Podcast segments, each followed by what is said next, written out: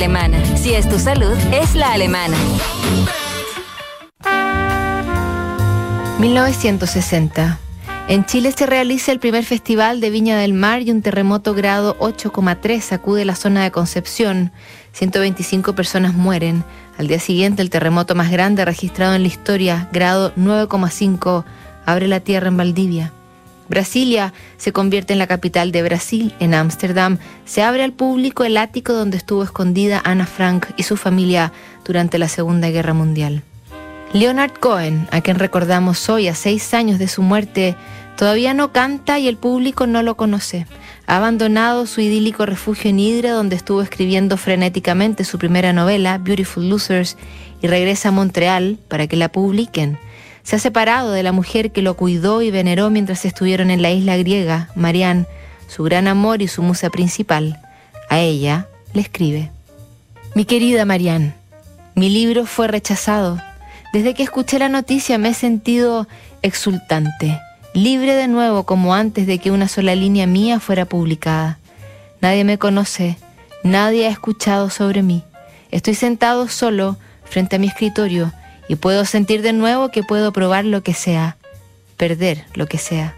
No importa, no soy más un escritor, no tengo títulos, estoy solo con los vastos diccionarios del lenguaje. Y es una felicidad. Soy un vagabundo, un mocasín. Quiero escribir obras, poemas, canciones, palabras sobre la página completa, pero de pronto, con estas noticias de fracaso, me doy cuenta de que tengo todo el tiempo del mundo. Siempre estoy pensando en ti y en tu belleza.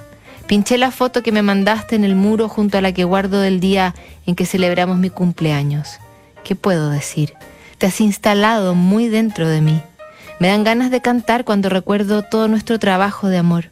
Los planes que me cuentas suenan increíbles. Israel, un auto, un viaje por Europa.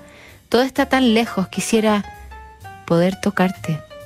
Al principio odié Montreal. Me pareció pequeño y frío y brutal. La mayoría de mis edificios favoritos fueron derribados y mi madre es básicamente imposible.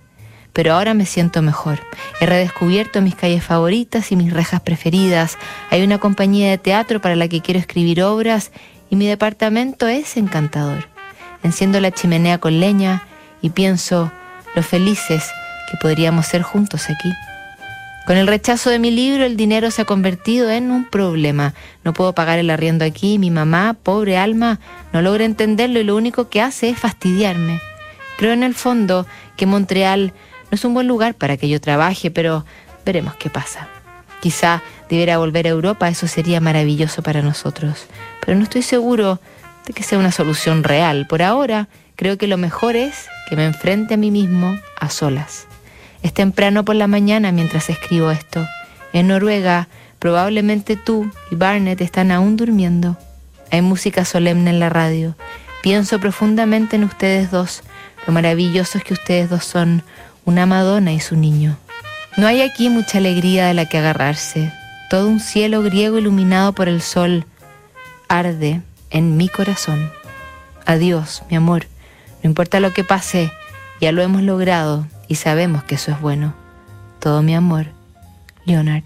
Esta carta escrita a máquina fue subastada por Christie's en más de 56 mil dólares pero hay muchas más. Leonard Cohen le escribió a Marianne hasta el final de su vida literalmente, cuando supo que su antigua y eterna amada estaba a punto de morir.